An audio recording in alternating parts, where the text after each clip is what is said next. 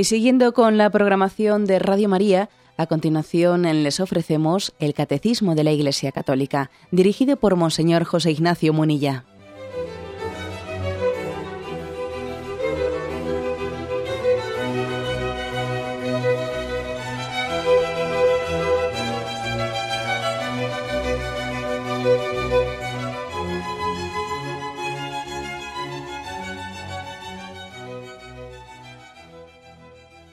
Cordial saludo a todos los oyentes de Radio María.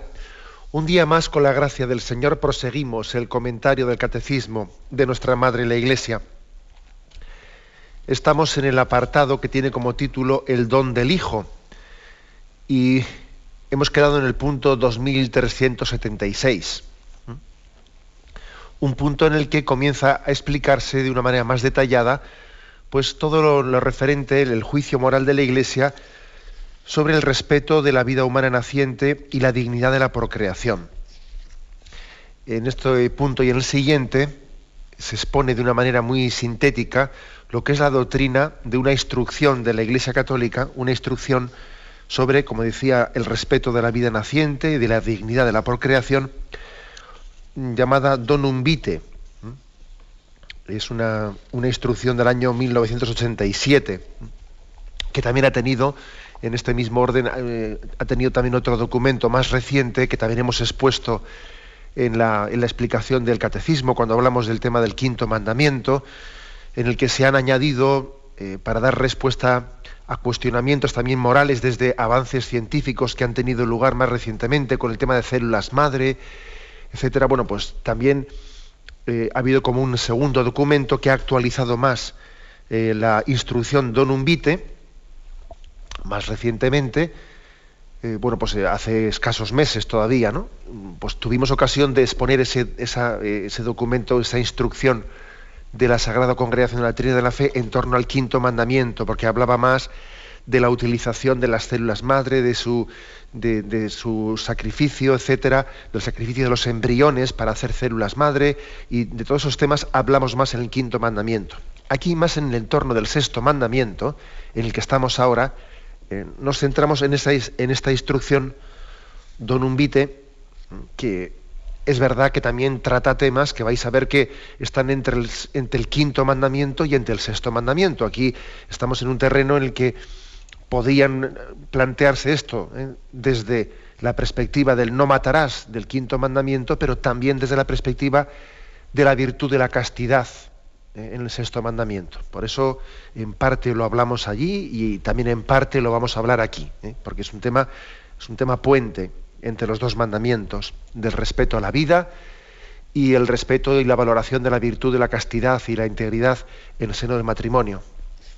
Bueno, pues entonces este punto 2376 eh, nos, va a hablar, nos habla de las técnicas, las técnicas de reproducción, ¿no?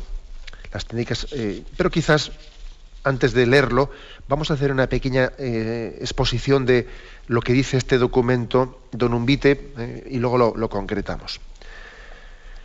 Esta instrucción de la Sagrada Congregación de la Doctrina de la Fe, Don Vitae, pues nos pone las cosas primeramente bien centradas, que eso es muy importante, no, no limitarse a, ir a la casuística siempre suele ser una, tentación nuestra, ir a la casuística. Bueno, pero esto es correcto, no es correcto, esto es moral, es inmoral. Bien, también hay que terminar concretando, evidentemente, pero hay que fundamentar las cosas para que luego en el juicio moral que se hagan se entiendan. Si no se fundamentan bien, pues las cosas parecen caprichosas, claro. ¿Y cuál es la fundamentación de la que parte el, el documento? Bueno, pues que el don de la vida, por eso el documento se llama donum vitae, el don de la vida, el don de la vida que Dios creador y Padre ha confiado al hombre, exige que nosotros tomemos conciencia del de el infinito valor que tiene la vida, que tiene que ser acogida. La vida se acoge, es un don de Dios. La vida es también un don que viene de lo alto y tiene que ser acogida. Bueno, gracias al progreso de las ciencias biológicas y médicas, el hombre dispone de medios terapéuticos maravillosos, pues muy eficaces. Pero también, aquí viene el pero, ¿eh? pero también en la actualidad hay diversos procedimientos que dan la posibilidad de intervenir en los mecanismos de la procreación, no sólo facilitando la procreación, sino también como dominándola. Y aquí está, como se dice, la madre del cordero. ¿eh? Desde nuestra perspectiva eh, pues, cristiana, entendemos que, que, la medicina o la, biología está para facilitar la procreación, no para dominarla. Y estas técnicas nos exponen a la tentación de transgredir los límites de un razonable dominio de la naturaleza también existe ¿eh? ese límite. Esta es una frase de Juan Pablo II que pronunció en el contexto de, un congreso de la Sociedad Italiana de Medicina Interna. esta frase la pronunció en el año 1980. Dijo el que tenemos la tentación de transgredir los límites de un razonable dominio de la naturaleza. la naturaleza tendrá que ser creced, dominad la tierra, ¿no? Dominad, pero ese dominio tiene que ser razonable puede haber un dominio que sea irracional. Pues por ejemplo, dice uno, vamos a cruzar los gametos eh, de, los animales con los hombres, a ver qué pasa. ese, es un dominio irracional. Pero usted para qué está cruzando el hombre con el animal? Para ver si hace una experimentación. porque existe también, ¿no? Existe una tentación que es de jugar al ensayismo, ¿eh? y, ese riesgo existe, también, lo, lo observamos, ¿no? Tentación, pues, de transgredir los límites de un razonable dominio de la naturaleza. Entonces, en este orden de cosas, el magisterio de la Iglesia no interviene en un tema así en nombre de que eh, nosotros tengamos una competencia en el ámbito de las ciencias experimentales, que no la tenemos. No intervenimos en este debate desde el punto de vista científico, no, ¿eh? sino intervenimos exponiendo los criterios para la valoración moral, la valoración moral de las aplicaciones de la investigación científica y de la técnica a la vida humana. O sea, hay que también tener eso. O sea, son criterios, por lo tanto, de valoración moral los que aporta la Iglesia. Ayer os decía que la ciencia sin conciencia, pues es como un coche que le faltan los, los faros, ¿no? Los faros para ver. Bueno, la Iglesia quiere aportar también su su, grano, su, su, pequeño grano, pero yo creo que no es un pequeño grano de arena. Yo pienso que es algo muy, grande porque viene de la revelación, ¿no? Y tiene, por lo tanto, algo importante para iluminar lo que es conforme a la ley natural. Y estos criterios son, pues, principalmente tres. Los criterios morales con los que la Iglesia también ilumina, ¿no? El primero, el derecho primario y fundamental a la vida. El segundo, la dignidad de la persona que tiene un alma espiritual. Tiene una, dignidad. Y por lo tanto tiene una responsabilidad también de preservar esa dignidad. Y en tercer lugar, pues que estamos llamados a la vida eterna. Y, estamos llamados a la vida eterna y por lo tanto también la manera de conducirnos tiene que ser teniendo en cuenta el destino eterno que tenemos. Son los tres, eh, tres criterios. Derecho fundamental a la vida, inviolable, respeto de la dignidad espiritual del hombre y la llamada a la visión beatífica. ¿no? Tres criterios fundamentales para que, la, eh, para que el hombre sea respetado. Y desde, este, desde esta perspectiva, bueno, pues escuchamos lo que dice el Génesis, mm, dominad la tierra, y entendemos que la investigación científica pues constituye pues una expresión de ese señorío que Dios ha querido dar a los hombres. tenemos que ser señores de la tierra, ¿no? Señores de la creación. Pero claro, también esa palabra de ser señor de la creación, eh, nos damos cuenta de que tiene, tiene un, eh, cara y cruz. A veces algunos entienden ser señores de la creación como que uso y, uso de ella de una manera irrespetuosa y entonces pues la estoy, estoy destrozando la creación, lo que es la contaminación, lo que es estar esquilmando los recursos naturales, o sea, lo de ser señor de la creación, sí, pero a ver qué señor soy, a ver si soy un señor, ¿eh? un señor feudal en el peor sentido de la palabra que, estoy usando sin pensar en quién viene detrás, o estoy usando de una manera abusiva, ¿no?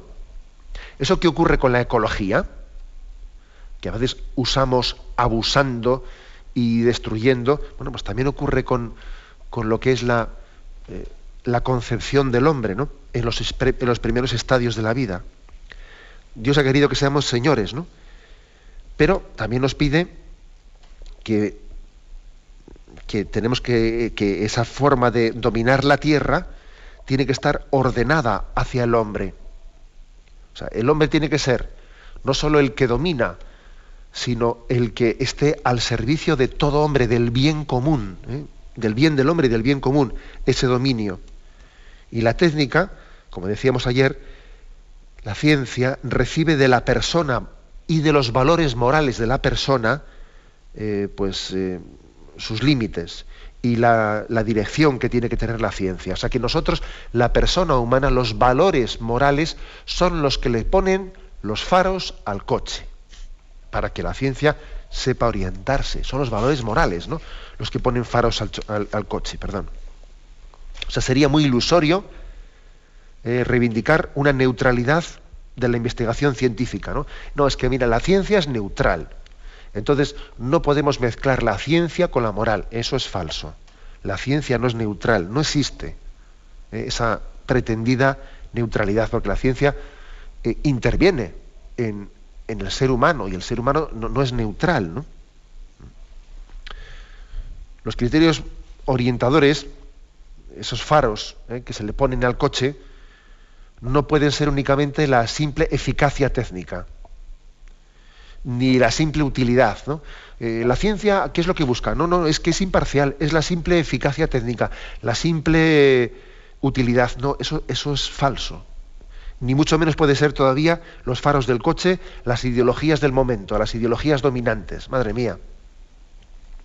Los faros del coche no pueden ser ni la eficacia, ni la utilidad, ni la ideología del momento. Los faros del coche que guíen la ciencia y le digan por dónde tienen que ir, pues son el valor inalienable de, la, ser, de la persona humana, que es corporal pero es espiritual al mismo tiempo es muy importante, ¿no? Estamos, es el hombre en su integridad, ¿no? el servicio de la persona humana en su integridad. La ciencia sin la conciencia conduce a la ruina del hombre. Esta es una frase que llega a decir, que afirma la instrucción Don Umbite que estamos comentando. ¿no? La ciencia sin la conciencia arruina al hombre. Le arruina. Y dice esta frase, también que está tomada de la Gaudium et Spes de la Constitución Apostólica de la Iglesia. Dice, nuestro tiempo, más que los tiempos pasados, necesita de esa sabiduría para humanizar para humanizar más todas las cosas nuevas que el hombre va descubriendo. Es muy importante una sabiduría para que la ciencia, ¿eh? la ciencia sea humana. Sin la sabiduría ¿eh? espiritual, sin la sabiduría espiritual del hombre, eh, verdaderamente se produce un auténtico drama, eh, el drama de que mm, resulta que nosotros seamos esclavos, seamos esclavos de la ciencia o seamos víctimas de la ciencia. Se nos está pidiendo, por lo tanto, eh, sabiduría. Esto yo creo que además lo, vemos muy claro, ¿no? esa sabiduría que es un don del Espíritu Santo, que nos lleva a saborear de las cosas, buscar su sentido. ¿no? Yo lo veo, por ejemplo, esto muy claramente eh, en, lo que se está produciendo con los mm, vamos, con la utilización de tantos medios tecnológicos. No lo digo porque haya sonado el móvil ahora mismo, ¿no? que pido disculpas, pero, pero es, así que estamos siempre rodeados de medios tecnológicos por todas las esquinas, ¿eh? y entonces a veces tú le ves le ves a, los chicos, a los jóvenes, a, los adolescentes, todo el mundo pegado a su móvil, a ver si me mandan un mensajito, no me mandan un mensajito, y estamos totalmente descentrados con medios tecnológicos, ¿no? Entonces te das cuenta de que la ciencia, la técnica, la técnica, si no está también integrada en una sabiduría del hombre que sepa utilizar bien las cosas, esa técnica te puede hacer, te puede llegar a hacer esclavo. Y más que dignificarte, más que dignificarte, lo que te está haciendo es quitar libertad. Quitar libertad. Lo vemos en la tecnología actual. Hay que ser maduro para utilizar todas estas tecnologías actuales sin que te esclavicen. A esto, es a lo que le llama este documento sabiduría. Sabiduría. Que no es lo mismo la sabiduría que, el conocimiento científico técnico no es lo mismo. No es lo mismo. Tenemos que distinguir esos dos conceptos y profundizarlos. Bien, pero tenemos un momento de reflexión y continuaremos enseguida.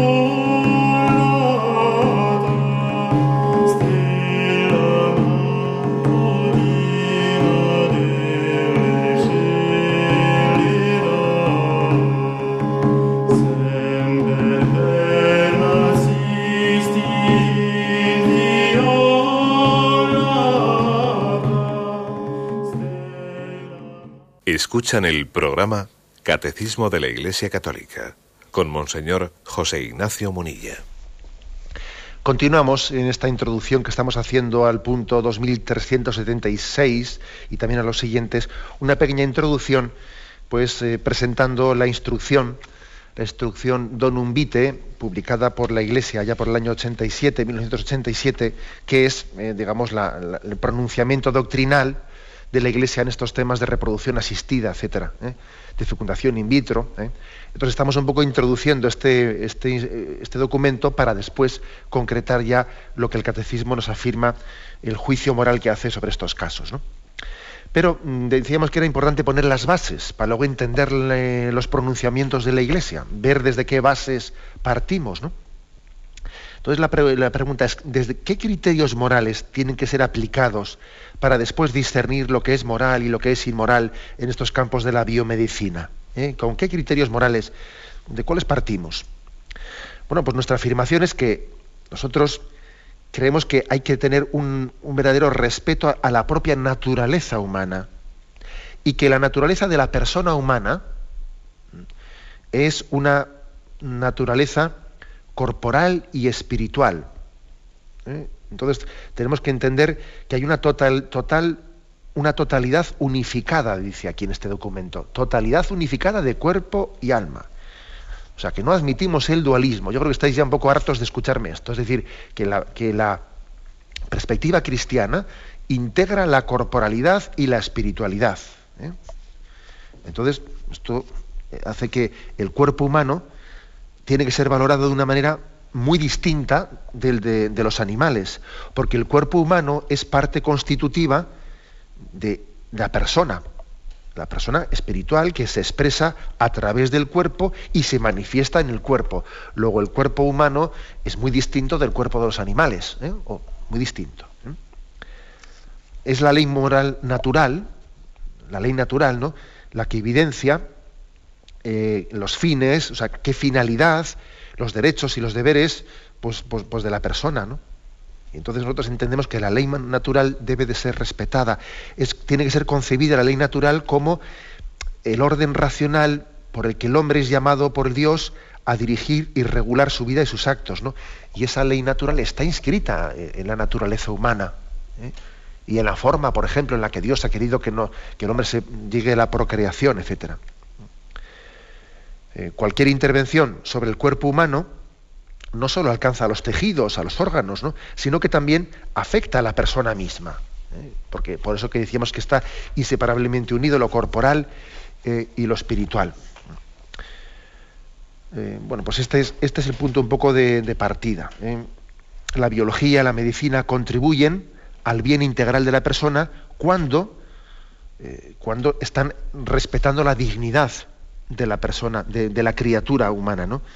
Y, y esto tiene que aplicarse especialmente al ámbito de la sexualidad y de la procreación, porque en la procreación el hombre y la mujer están, se está teniendo lugar, se está jugando los valores fundamentales del amor y de la vida. ¿no?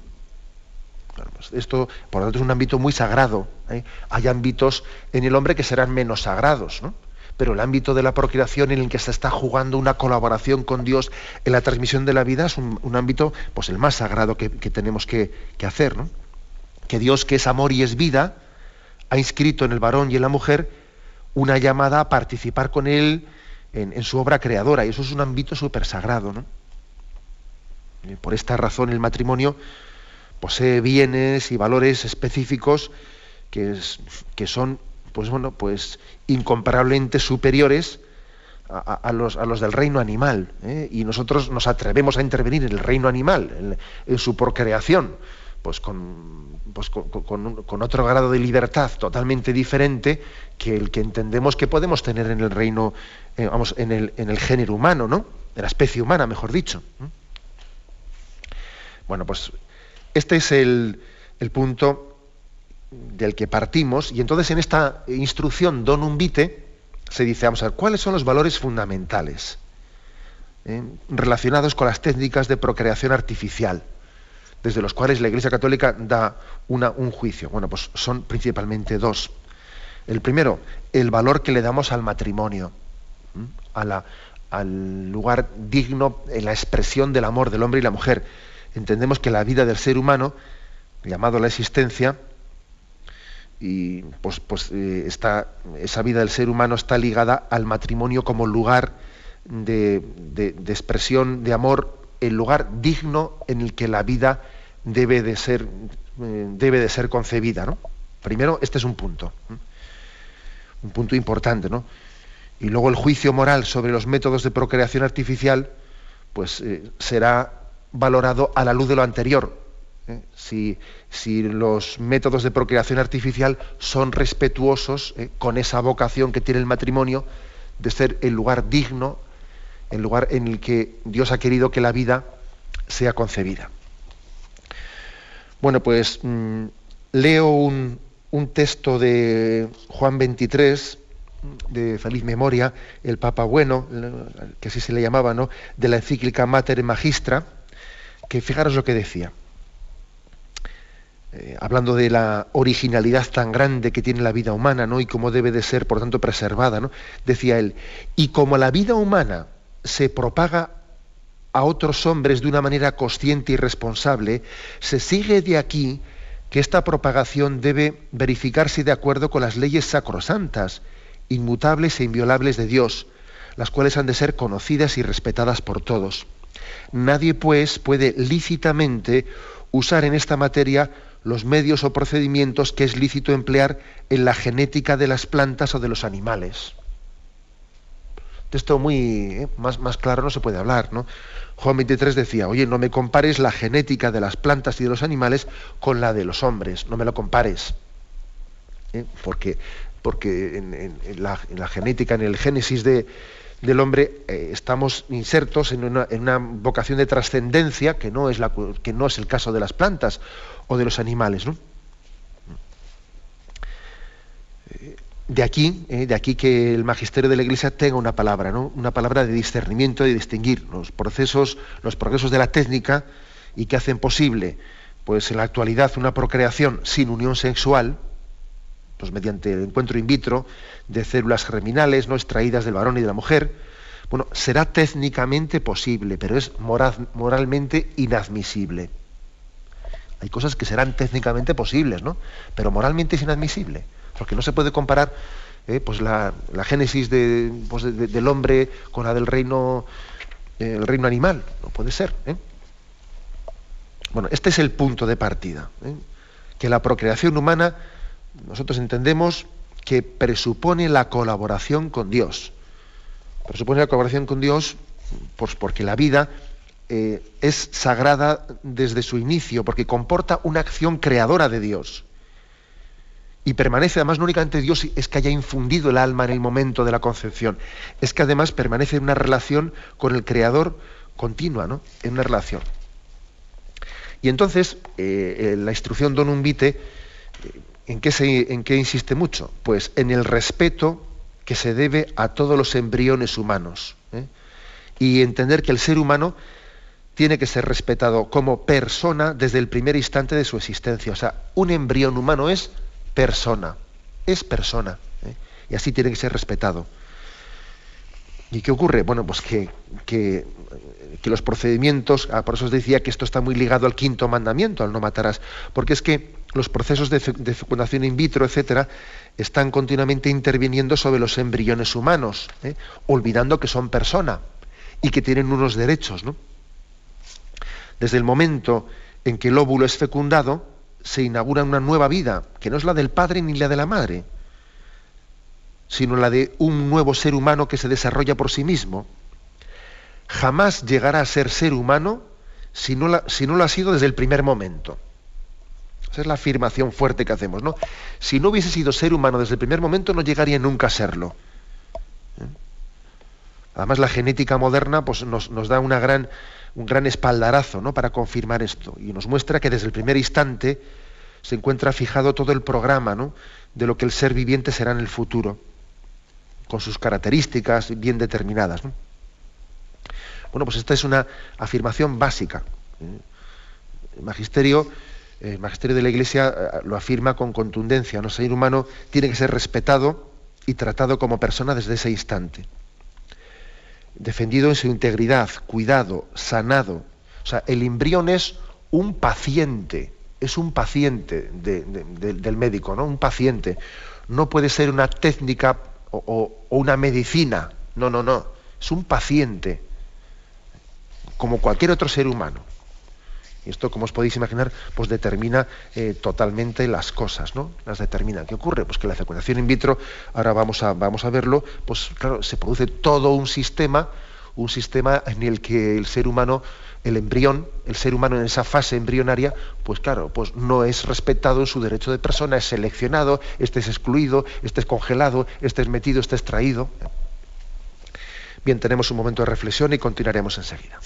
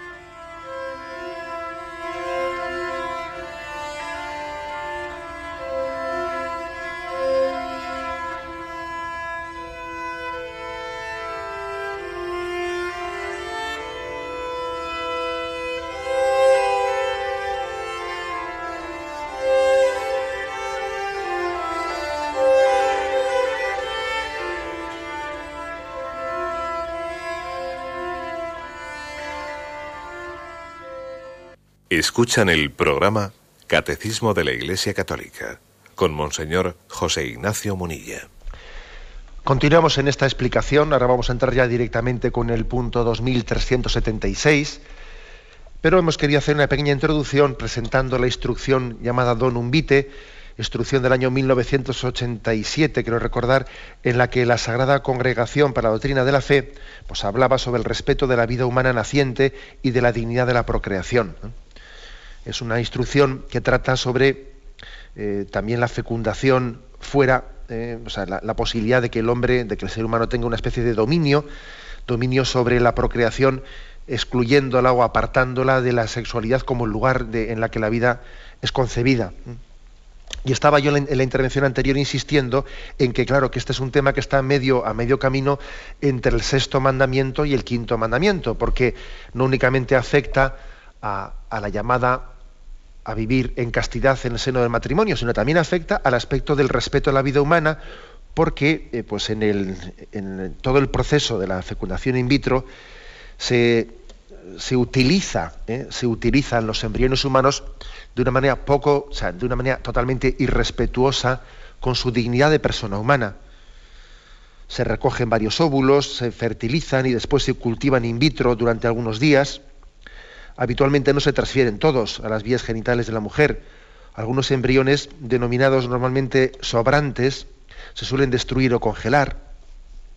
Algunos de los embriones ya implantados se sacrifican a veces por diversas razones eugenésicas, económicas, psicológicas, y esta destrucción voluntaria de seres humanos o su utilización con fines diversos pues es contraria, lógicamente, ¿no? Pues a la dignidad. Eh, en el fondo es una forma concreta de aborto. Y además, que nos quede claro que, pues que, todo el debate que está abierto en Occidente sobre qué, qué, ocurre con los embriones sobrantes, los embriones congelados, una vez que están congelados, pues ya por lo menos utilicemos de ellos, saquémosles provecho, etcétera, etcétera. Todo ese, todo ese debate tiene su origen en la fecundación in vitro, que ha sido eh, la causa de que se hayan ido quedando, ¿no? quedando en el stock, con perdón de la palabra, ¿no? que es terrible hablar así, de seres humanos, han ido quedando en el stock, congelados, pues eh, toda una serie de, seres humanos en su fase embrionaria congelados. ¿no? Ya el mero hecho, lo explicamos cuando hablamos del quinto mandamiento, que el mero hecho de que los seres humanos puedan ser congelados, pues es contrario a su dignidad. ¿eh? O sea, esta dinámica de violencia y de dominio, eh, bueno, pues es que es indigna. Y ocurre que muchas veces pasa inadvertida para las personas que se acercan a ellos. O sea, también digámoslo claramente. ¿eh? Aunque estamos hablando de cosas objetivamente hablando muy graves, a mí no me cabe la menor duda de que habrá muchos matrimonios que acudan a los hospitales de la fecundación in vitro sin la conciencia de, lo que está teniendo lugar. Por eso también nosotros tenemos que predicar lo que estamos predicando para, pues para mm, suscitar una conciencia, ¿no? O sea que detrás de la fecundación in vitro y de la transferencia de los embriones, etcétera, existe una mentalidad abortista que, hace posible, ¿no? Esta técnica está intrínsecamente, indisolublemente ligada a esa mentalidad abortista de dominio del hombre sobre la vida. Es así, o sea, que es que no se puede separar ambas cosas. Bueno, y llegados aquí, entonces leemos el punto que hoy queremos, que hemos introducido hasta ahora, ¿no? el 2376, que es una primera parte, la segunda parte la dejaremos para el siguiente día. Las técnicas que provocan una disociación de la paternidad por intervención de una persona extraña a los cónyuges, donación de esperma o del óvulo, préstamo de útero, son gravemente deshonestas. Estas técnicas, inseminación y fecundación artificiales heterólogas, lesionan el derecho del niño a nacer de un padre y de una madre conocidos de él y ligados entre sí por el matrimonio. Quebrantan su derecho a llegar a ser padre y madre exclusivamente el uno a través del otro. Bueno, por tanto, para expresar, eh, hacer un juicio moral, en este punto se habla de la fecundación in vitro heteróloga. ¿eh? Y el siguiente se hablará de la homóloga, que también es contraria a la, moral católica, pero, pero quizás tiene un matiz distinto. ¿no? Entonces, el primer punto este que hoy comentamos, el 2376, se refiere a la heteróloga. ¿Qué significa heteróloga? Pues es la concepción in vitro de pues el óvulo de una persona con el esperma de otra. Pues si tiene, se supone que tendrá eh, un problema, eh, pues esa pareja de, de poder concebir, eh, porque bien uno tendrá un problema en sus óvulos o, u otro en, en, su esperma, entonces recurren a un donante, a un donante de óvulo o de esperma, etcétera. Y de hecho, bueno, pues de hecho a mí me decía no hace mucho mi hermano que, él veía en Madrid carteles por la calle que anunciaban, eh, o sea, que pedían donantes de, donantes de óvulos, hacer donante, donaciones de, óvulos o donaciones de esperma. Y entonces a uno va y le pagan un dinero por hacerse donante de óvulos o donante de esperma, ¿no? Y es que incluso puede llegar a ocurrir que haya personas que eso lo vivan como diciendo, bueno, voy a ser un poco generoso, ¿no? Como si estuviese donando sangre pues como existe la donación de sangre, hay que ser generosos, no dona vida. Pues también esto es donar vida, ¿no? Pues voy y dono. Qué fácilmente, o sea, en, este, en este relativismo en el que estamos, podemos llegar a confundir el tocino con la velocidad y, presuntamente, ¿no? Con ese mismo espíritu altruista de que donamos sangre, pues para, pues para, para dar vida, pues uno dice, pues yo voy a donar ahora esperma, voy a donar óvulos también para así dar vida, ¿no? Y nos damos cuenta que eso es totalmente diferente, una cosa y la otra. ¿eh? O sea que yo no puedo estar por ahí dando, dejando hijos míos, no sé yo por qué lugares, ¿eh? haciéndome, o sea, es decir, como si, como si yo pudiese estar eh, con, nuestro esperma, nuestros óvulos, vamos, donándolos por ahí de manera que yo tenga hijos desconocidos por no sé qué partes del mundo, pero, pero vamos a ver, que es que es esencialmente distinto. Pero es que tenemos un, un relativismo que esto lo hace posible. Y además alguno igual lo ve y, pues no entiendo por qué es tan diferente esto de lo de donar sangre, ¿no? El relativismo que tenemos nos, nos, lleva a no ser conscientes de la dignidad y de la responsabilidad que supone la paternidad o la maternidad. Que ser padre, ser madre es una cosa seria. Supone, una, supone no solamente un acto biológico, supone una responsabilidad del destino de esa persona, supone... Es que, claro. Por eso esta es, es una primera llamada de atención ¿no? a, esa especie de trivialización que se hace del hecho de que de la paternidad y la maternidad conlleva unas, grandes responsabilidades. ¿eh? Incluso yo es que me pongo a pensar que puede estar ocurriendo en esta sociedad en la que se trivializan las cosas de esta manera, puede estar ocurriendo perfectamente, pues que haya personas que sean hermanos y ni lo saben. O sea, resulta que uno, se puso a ser donante de semen o de óvulo, por aquí y por allá, y para sacar dinero estuvo allí donando semen y, óvulo, y óvulos, ¿no? un chico o una chica. Claro, y luego resulta que con esos óvulos o con, eso, con ese semen se se ha ido obteniendo en fecundaciones in vitro personas que luego igual son hermanos entre sí y ni lo saben. Igual se casan entre ellos y son hermanos y, ni se sabe que son hermanos y se casan entre ellos, ¿no? Y se genera, madre mía, o sea, no somos conscientes de, todo el, desorden moral que se genera fruto de, que, la, bueno, que la generación del ser humano se, saque de, donde, de donde Dios la ha dispuesto que tiene que ser, ¿no? En la expresión del amor humano en el seno del matrimonio. Bueno, pues en este, en este contexto lo que nos, recuerda el catecismo es que la procreación humana tiene que tener lugar en el matrimonio y no que si el óvulo que venga de fuera, porque tenemos problemas, o el esperma del otro. Todo ser humano, eh, eh, Dios ha querido que sea procreado como fruto del matrimonio. La procreación de una nueva persona, en la que el varón y la mujer colaboran con el poder del Creador, tiene que ser fruto y signo de una mutua donación de los esposos, de amor y de fidelidad. O sea, por lo tanto, va en contra de el deber de fidelidad y de integridad el que se recurra pues, a, tenerla a tener la descendencia fuera del matrimonio. Es que fijaros, es que en el fondo es volver un poco al Antiguo Testamento, que en el Antiguo Testamento hay pasajes en los que si uno no podía tener eh, si uno no podía tener descendencia con, su, con, su, mujer, pues la tenía con su cuñada. O sea, hay pasajes de estos en el Antiguo Testamento en los que, pero es que nosotros hemos superado esas visiones, esas visiones totalmente antiguas y veterotestamentarias y hemos entendido que el matrimonio tiene una dignidad que en el Antiguo Testamento no se concebía, o sea, no se comprendía todavía y claro, en Jesucristo ya es impensable esas imágenes de que si uno no tiene, no tiene descendencia con su mujer, cásese con otra y que, le dé descendencia o, su criada, ¿no? Como en el Antiguo Testamento también se decía, si, si con tu mujer no puedes tener descendencia, que te dé, que te la dé tu criada.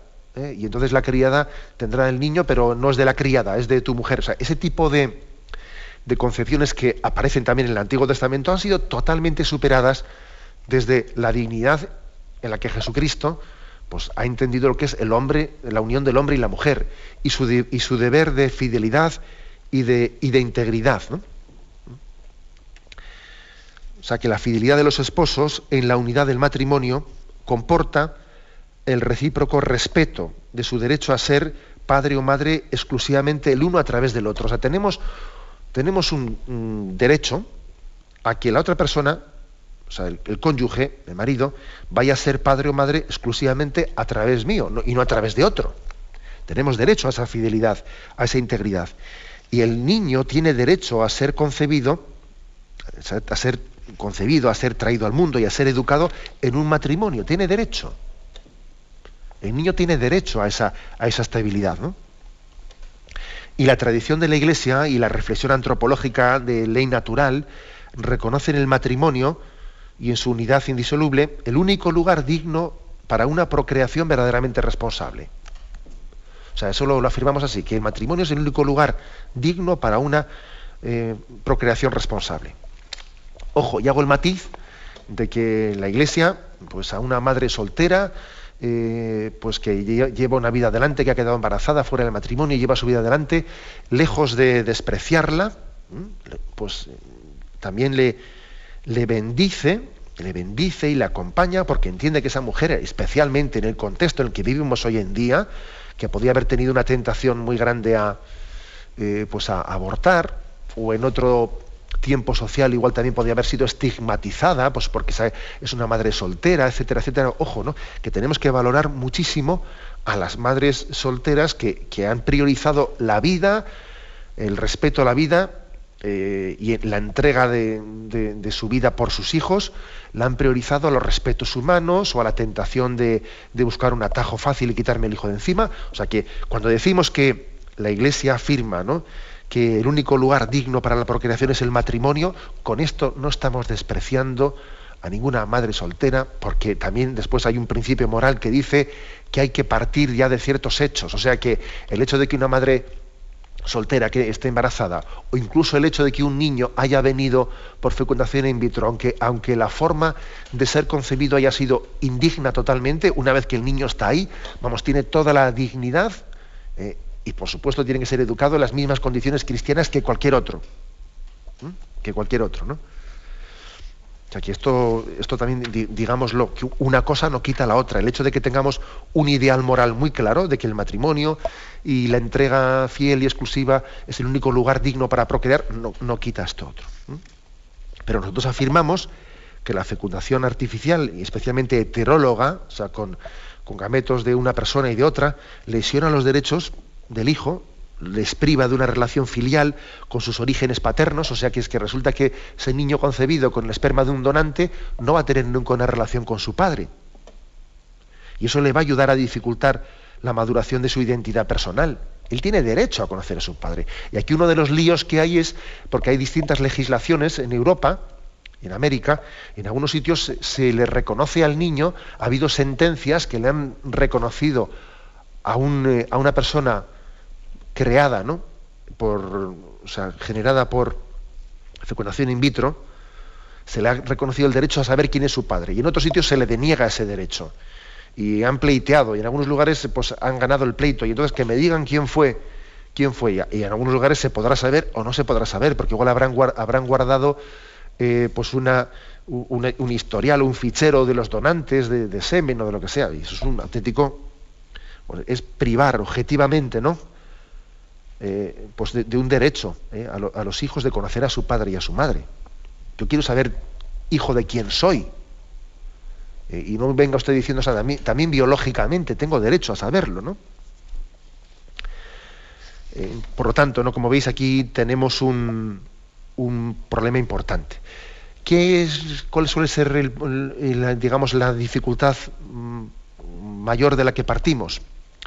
Pues que el deseo de tener un hijo y el amor entre los esposos que aspiran a veces a vencer la esterilidad, esterilidad pues que les han dicho que no es superable de otra manera, ¿Qué, ocurre? Pues que suelen ser las motivaciones principales que son comprensibles, ¿no? Que mueven a algunas personas a acercarse a las clínicas de fecundación in vitro.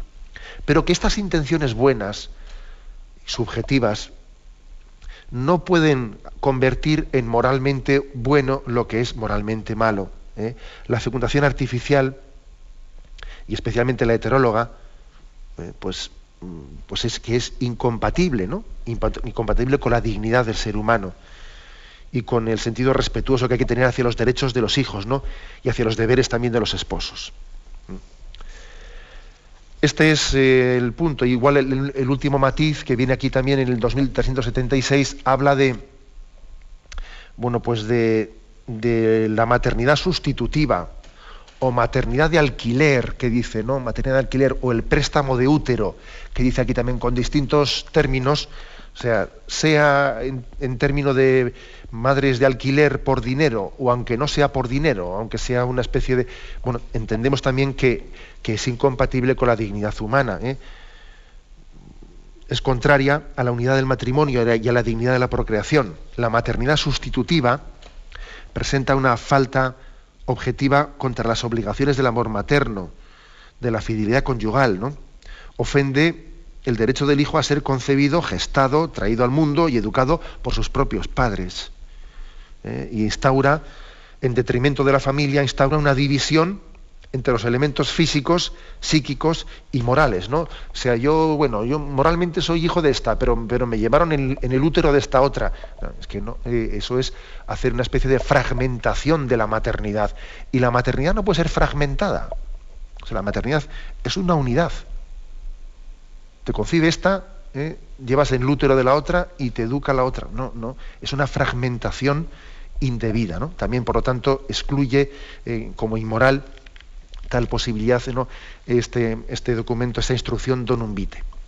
Bien, lo dejamos aquí. ¿eh? Si Dios quiere, el siguiente programa hablaremos de la inseminación y fecundaciones artificiales homólogas, ¿eh? homólogas dentro de, del propio matrimonio. ¿eh? Pero mm, creo que también en el programa de hoy nos ha servido para poner las bases en la medida que hemos, explicado un poco la instrucción Donum Vitae, nos ha puesto las bases para entender lo que hoy hemos explicado, ¿eh? Eh, la fecundación in vitro heteróloga, y también nos ha puesto las bases para explicar lo que en el siguiente programa hablaremos sobre la fecundación artificial homóloga. Ahora damos paso a la intervención de los oyentes. Podéis llamar para formular vuestras preguntas al teléfono 917 107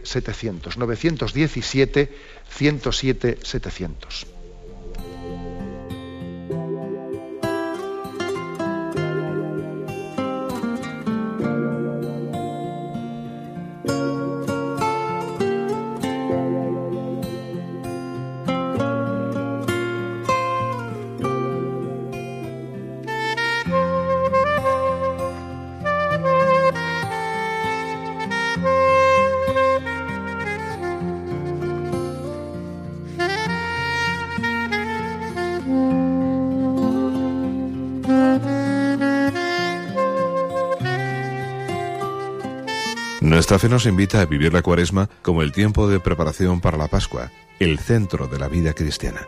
Un tiempo basado en tres pilares, oración, penitencia y limosna. El Señor nos pide un corazón nuevo, desprendido y preparado para renovarse en Él. Vamos a salir al encuentro del hermano para servirle. Unidos llegaremos hasta la cruz, la verdadera plenitud. Vive la cuaresma con Radio María. Ora con nosotros y aporta tu limosna al proyecto evangelizador de la Madre para que todos los hermanos alcancemos la meta pascual. Ingresa tu aportación en cualquier sucursal del Banco Popular o en sus filiales en la cuenta de la Asociación Radio María. También puedes hacerlo por transferencia bancaria, giro postal o cheque a nombre de Asociación Radio María, enviándolo a Radio María, calle Princesa número 68, segundo E, 28008 de Madrid. Cuaresma en Radio María. Camino a la Pascua.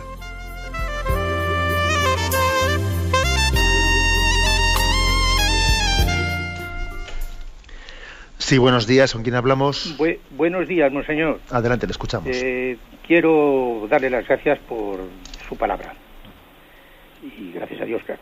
Quiero ayudar también a la mujer que llamó ayer sobre que era injusto estudiar una carrera y luego no poder ejercerla por cuidar a sus hijos. Bien, yo solo lo voy a decir por ayudarla nada más. Tengo una hija, se casó muy jovencita, estuvo dos o tres años sin tener niños, con el pre-universitario terminado, y a los 40 años estudió, ha terminado su carrera, y solamente decirle que el bien que puede hacer a sus hijos es tan inmenso tan rentable que eso no lo miramos. Solo miramos el dichoso dinero y eso no nos lleva a ningún sitio nada más que a ser puro egoísmo. Nada más, si le puedo ayudar, pues bien. Muchas gracias. Bien, gracias a usted. Sí, bueno, la verdad es que yo en la respuesta que le di al oyente que habló sobre esa compatibilidad ¿no? entre la maternidad y, bueno, pues y, el futuro, la carrera laboral de una persona, yo la orientación que le dije es que lo que es injusto es que haya un sistema laboral mm, que no esté compatibilizado con la maternidad, ¿no? pero lo que le matizaba es que en absoluto es injusto pues la opción de, una mujer, de, un matrimonio en el que diga, yo aunque haya tenido una preparación eh, pues universitaria o de otro tipo, eh, voy, a, voy a renunciar ¿no? a, poderla, eh, a poderle extender laboralmente para poderme centrar más en el matrimonio. Eso eso lejos de, de ser algo injusto o de coartar ¿no? la posibilidad de desarrollo y de maduración de una mujer, pues yo creo que es todo lo contrario. O sea, no es únicamente un bien de la familia, ¿no? sino que es un bien de la propia mujer y del propio matrimonio.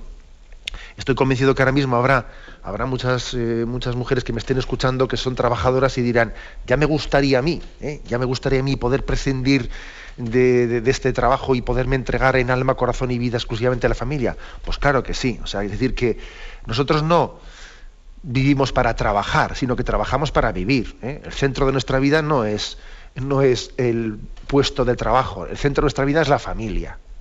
Eso está claro. O sea que si tenemos que trabajar es que tenemos que trabajar, y, pero para que ese trabajo derive en el bien de la familia y no al revés. ¿eh? Y no al revés. Adelante, damos paso a un siguiente oyente. Buenos días. Sí, hola, buenos días, monseñor, Juan de Zaragoza. Adelante, le escuchamos. Eh, mire, yo quisiera hacerle dos preguntas en relación al concepto este de donación, aunque una no tenga que ver con la otra. Eh, bueno, yo, usted ha hablado de la que es contraria a la moral católica, la donación de un esperma de una pareja distinta a un óvulo de otra pareja. Eh, me, tengo la duda, aunque yo creo que es contrario todo, pero bueno, eh, me cabe la duda de si, si fueran de la misma pareja, si eso fuese estaría dentro de la moral, ¿no? Se podría hacer una fecundación en ese sentido a una pareja que tuviera en ese sentido problemas. Y luego también, pues, eh, la donación que se está haciendo ahora, pues, cuando fallece una persona, que se deja dicho anteriormente, eh, de donar sus órganos. Si esto es contrario en algún momento a algún órgano, si puede ser contrario a la moral cristiana. Eh, es nada más eso. Muchas gracias. De acuerdo. Pues mire usted, el tema primero que plantea es precisamente lo que reservamos para el siguiente programa. Eso se llama la fecundación artificial homóloga. ¿eh? Hoy hemos hablado de la heteróloga. La homóloga se refiere, es moral el hecho de que se pueda eh, extraer el eh, semen del marido y los óvulos de la mujer, o sea, dentro del matrimonio, y fecundar con el semen de uno y los óvulos de ella dentro del matrimonio. Pues la verdad, la respuesta es que no, no es moral. Es verdad que, que en el caso de que sea con óvulos o con semen de fuera del matrimonio tiene una mayor gravedad, pero también específicamente existen razones suficientes para la inmoralidad de que, mm, la procreación tenga lugar, aunque sean con gametos del mismo matrimonio, tenga lugar fuera del acto sexual eh, como, como, único lugar digno para que la vida sea concebida. ¿eh? Hablaremos de ello en el próximo programa, que ahora igual nos, pues claro, sería casi adelantarlo. ¿eh? Y con respecto a ciertas, a veces, eh, pues posibilidades, ¿no? Que se ofrecen, bueno, pues eh, alguien eh, tiene, por ejemplo, una, una digo, me técnicas, ¿no? Que la técnica ofrece la posibilidad de que alguien congele, congele el semen de una persona para que en caso de que fallezca, pues su mujer pueda tener un hijo suyo una vez que él ya haya fallecido. Pues evidentemente también es inmoral. Es inmoral primero porque es el caso anterior y además también es inmoral pues por el hecho de que en el fondo estamos también disociando, eh, disociando la paternidad y la maternidad, pues de, como he dicho antes, que no es únicamente la concepción, sino que es la continuidad. ¿Quién soy yo para privarle de un padre? Eh? A, ese niño concibiendo con un semen de eh, para concebirlo con un semen de mi, de mi esposo que falleció o sea supone por lo tanto una especie de pretensión de dominio de, la vida fuera del orden natural. Adelante, hemos pasado a un siguiente oyente. Buenos días. Padre José Ignacio y oyente de Radio María, muy buenos días. Buenos días, vamos a ver. Referente a la locución de ayer sobre los animales, permítame expresarme a manera de favor. He recibido una carta que dice, yo el burro, a nombre de todos los animales les cuento, que al principio de la creación el Señor nos creó, primero que a vosotros los hombres. Luego nos castigó por vosotros con un diluvio, pero también se arrepintió. Y nos prometió no castigarnos más por culpa vuestra. E hizo un arco muy bonito. Siempre estáis extraviados. Recuerdo que mi hermana ballena hizo reflexionar a un tal Jonás. Y este convenció a un rey que nos hizo vestir también a nosotros de saco y encima nos hizo ayunar. Y todo esto por culpa vuestra. También recuerdo a uno que llamaban profeta. Estaba tan cerrado que me tocó hablarle, violando así un pacto de respeto de no intervención con los hombres. Pero créame, no pude resistir su testarudez. Yo también estuve presente en el nacimiento del Hijo de Dios. Vino a nacer a nuestra casa. Qué alegría nos dio que nos escogiera a nosotros, pues ninguno le quería la suya y hasta me invitó a ir con sus padres a Egipto. Yo estaba orgulloso, pues en mi lomo le llevaba a él y a su madre. ¡Qué alegría! ¡Qué alegría! Y fuimos grandes amigos. Un día mandó por mí a sus amigos para que yo le llevase a Jerusalén los hombres nos tiraban al suelo sus mantos. Me va a disculpar que le, que, le, cortemos porque tenemos el tiempo ya encima y le, tengo que pedir disculpas al oyente, pero comprenderán los oyentes que tenemos que hacer un tipo de intervenciones breves, concisas y formulando una pregunta, porque de lo contrario un poco desvirtuamos, ¿eh? desvirtuamos pues, eh, este espacio del cuarto de hora último en el que hacemos una pregunta, intentamos aclarar los conceptos pido disculpas al oyente eh, por cortarle, pero es que es un poco inevitable. Eh. Tenemos que hacer, tenemos que tener un ejercicio de ser, eh, de ser fieles en formular preguntas lo más breves, concisas, etcétera. Bueno, le pido disculpas, que estoy seguro que, el mensaje que quería, transmitirnos pues, nos iba a enriquecer a todos. Pero estoy seguro que igual también hay otros programas de Radio María, como por ejemplo el del Centinela, que se hace los viernes a la noche, y los sábados a la noche, en el que igual tienen, tienen mucha mejor cabida este tipo de intervenciones más eh, poéticas, expresivas, etc. ¿eh? Tenemos el tiempo cumplido, me despido con la bendición de Dios Todopoderoso, Padre, Hijo y Espíritu Santo. Alabado sea Jesucristo.